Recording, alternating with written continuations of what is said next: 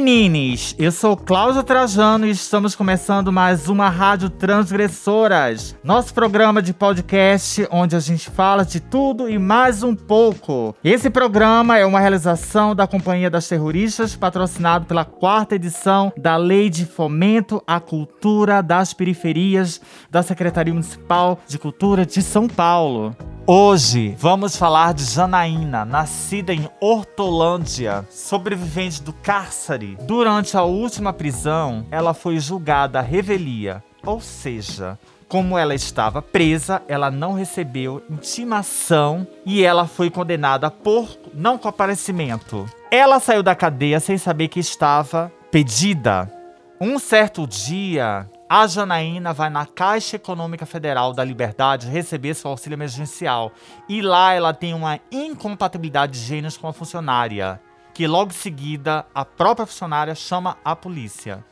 Durante a abordagem, o policial encontra uma ordem de prisão e leva a Janaína presa. A entrevista que vocês vão ouvir agora foi gravada em 1 de setembro de 2020. Roda a vinheta! Rádio Transgressoras.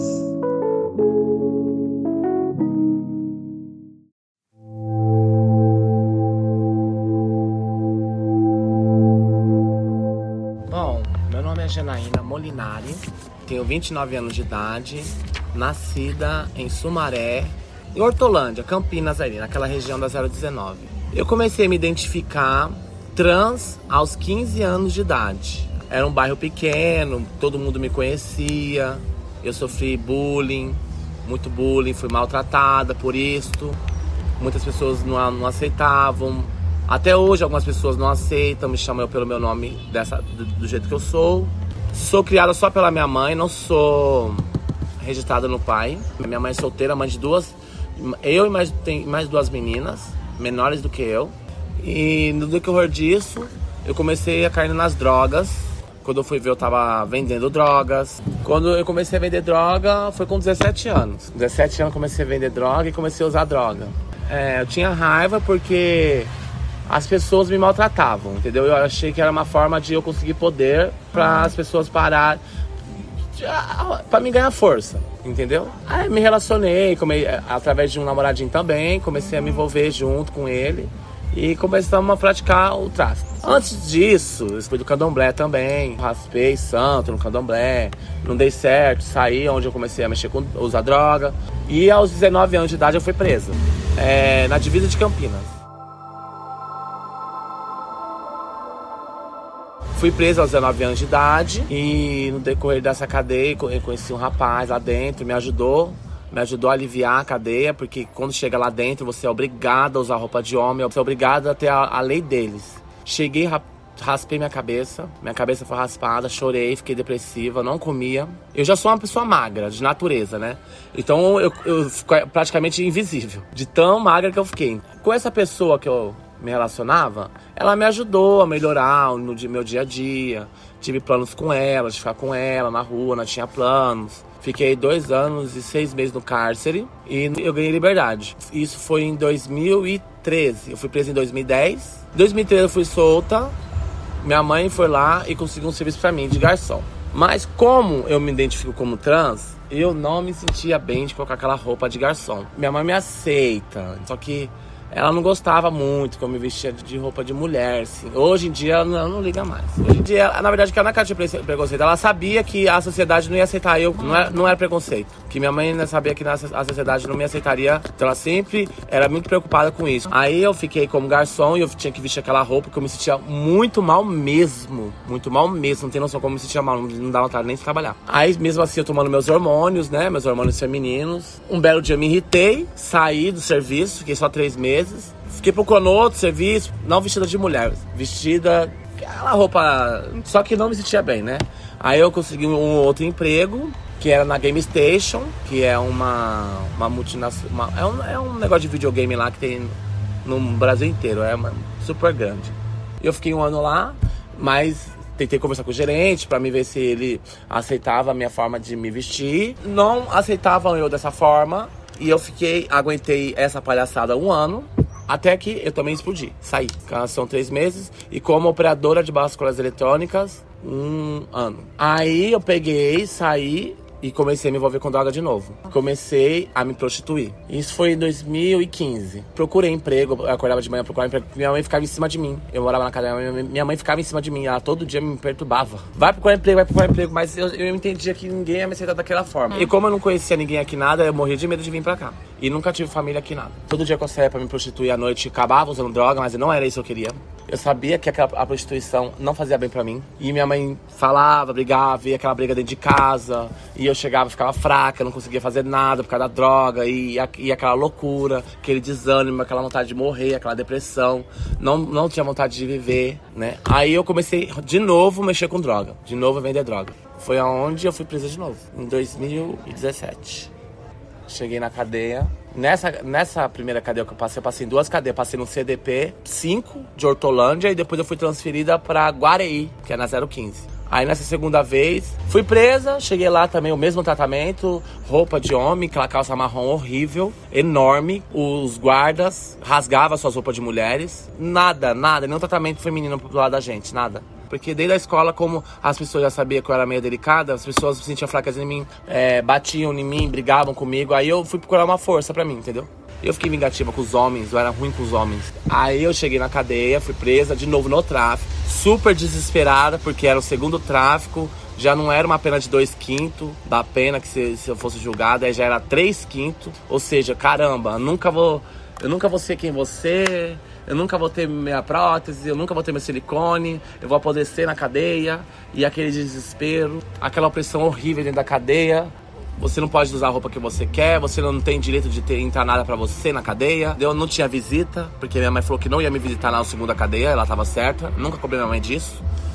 Fiquei graças a Deus, a justiça falhou, porque quando você vai preso, você tem até seis meses para você ir pro fórum passa disso, dá como excesso de prazo, dá um, umas leis lá.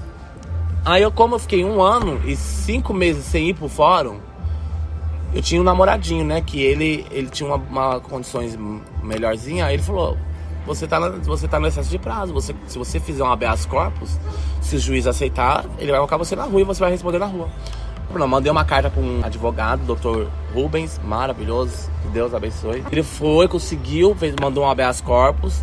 E a justiça me liberou. Um ano e seis meses eu fiquei presa. Se não fosse ele, eu ia ficar uns sete, oito anos presa. Pelo fato da quantidade, pelo fato de não ser eh, residente no artigo, né? Aí fui pra rua, tô respondendo até hoje na rua. Comecei a trabalhar de telemarketing numa ONG, Impact.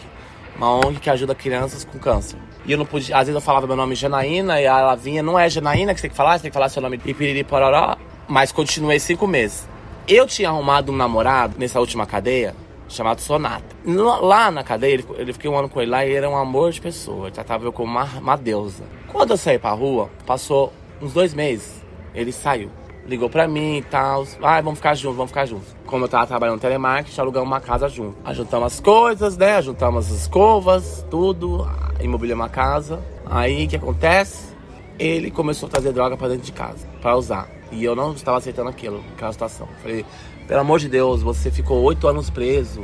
Aí eu, eu conversando com ele, conversando com ele, ele não parava, ele não parava, não parava de usar droga, não parava de usar droga. Aí o que aconteceu? Ele começou a fumar crack. Ele caiu no crack. Graças a Deus eu nunca usei essa droga. Foi a pior sensação que eu já passei em toda a minha vida. Acho que nem na cadeia foi tão sofrido igual eu passei, mulher.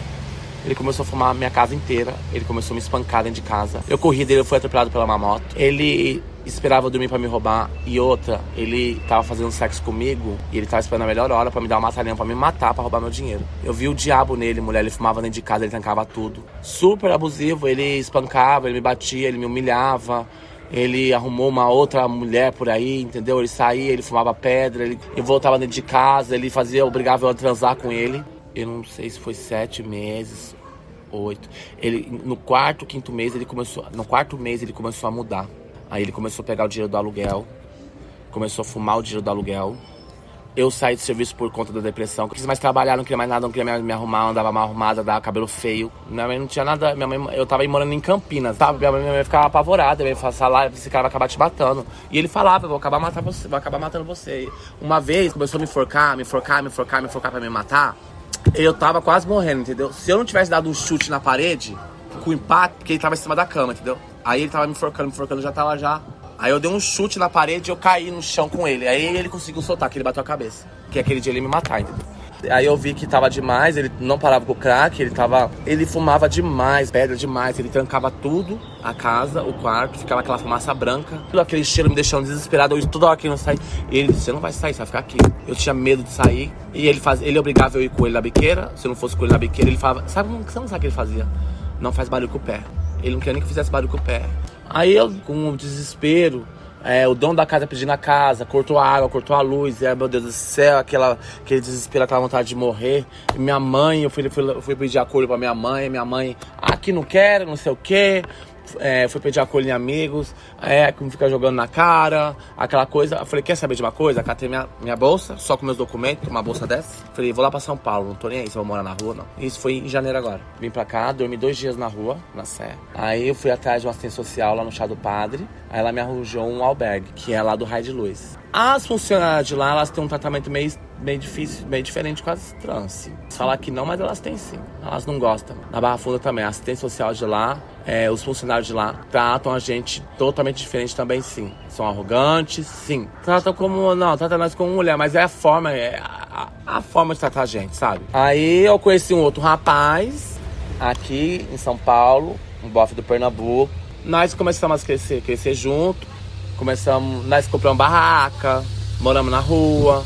É, nós é, compramos barraca, nós vendia bala, vendia água.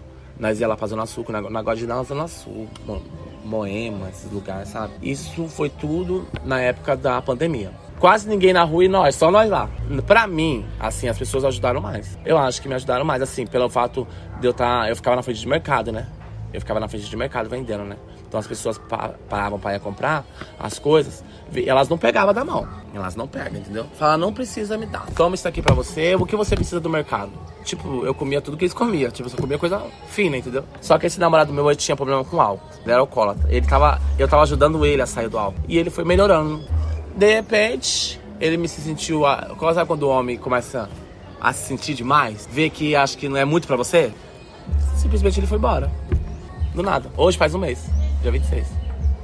O homem que mais foi carinhoso na minha vida foi ele. E assim, também eu tive uma história mais forte com ele, porque eu morei na rua com ele, ele me, ele me assumia na rua, ele andava comigo, ele tá lá na Barra Funda. Eu gosto dele ainda, eu tô sofrendo ainda por causa disso, mas eu não vou lá atrás dele. Que aí, o que acontece? Como ele sumiu, como nós estávamos trabalhando em Moema, né, que eu tinha o gosto de trabalhar, né, do lado dele, né? Dava gosto de trabalhar do lado dele, do lado do maridão, toda arrumada, sempre fui uma pessoa que sempre andou arrumada as pessoas me elogiando, elogiando ele. E dava gosto de trabalhar, né?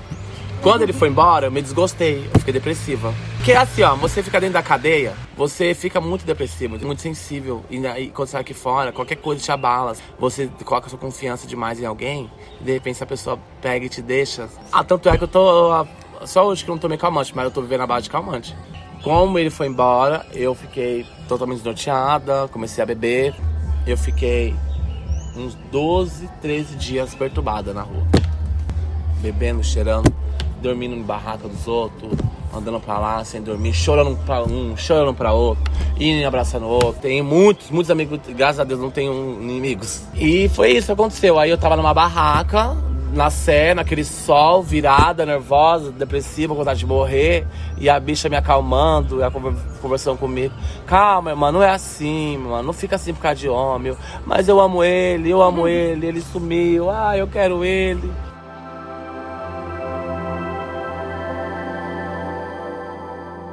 É isso, essa é a minha vida. Eu nunca me senti tão bem ultimamente, mas eu me sentindo bem aqui, sabia? Tá fazendo bem muito bom pra mim. Tô fazendo meu tratamento hormonal aqui tranquilo, entendeu? Sem ser atrapalhada por ninguém. Sempre fiz a transição, sempre. Parei, parei na cadeia, parei, depois retomei na rua, depois parei na cadeia de novo, porque a cadeia não fornece nada pra gente. E tô de novo na transição. Minha assistente social ela já fez o pedido para mim começar o tratamento hormonal através do médico. Mas eu já auto me medico. Mas eu vou começar a fazer o tratamento certo. Eu odeio prostituição. Só me prostituí na época, em 2017. Eu não considero uma prostituição assim, eu tava atrás de droga.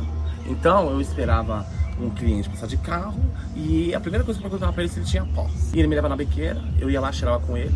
Eu odeio me vender. Direto aparece homem querendo sair comigo e eu não saio. Ah, eu tenho um nojo tão grande. Claro que eu sou satisfeita comigo, né? Mas poderia ser não ter mais. Ah, era pra mim hoje estar com a minha prótese, entendeu? Com o meu metacril, na, o metaquelado na bunda, entendeu? Tipo um hidrogel.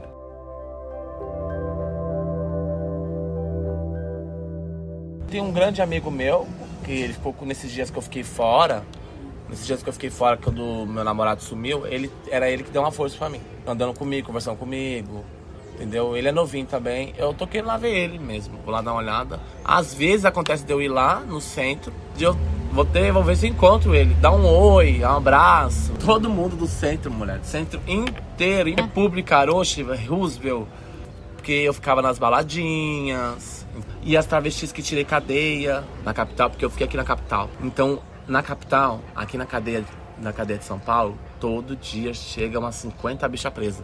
Aí ela vai falando pra outra, falando pra outra. Aqui mesmo já conheço três aqui que tirou cadeia. Então eu conheço toda essa galera, da Roosevelt, Aroche.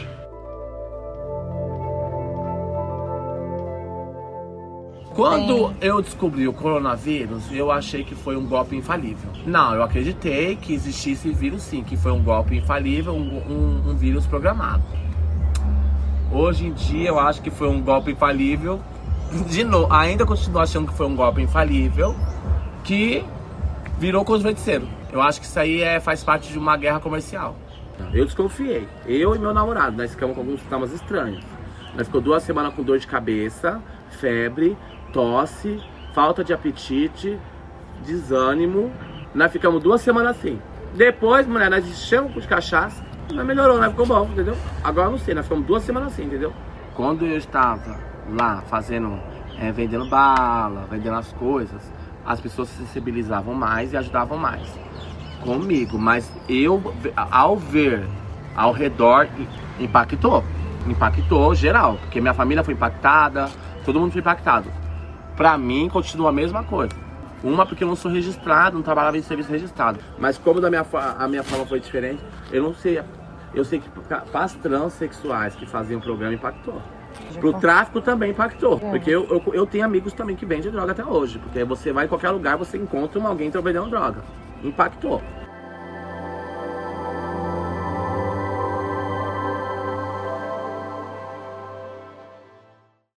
Esse programa é uma realização da Companhia das Terroristas. Apresentação: Cláudia Trajano. Entrevista: Dan Agostini. Edição e revisão: Murilo Gaulês.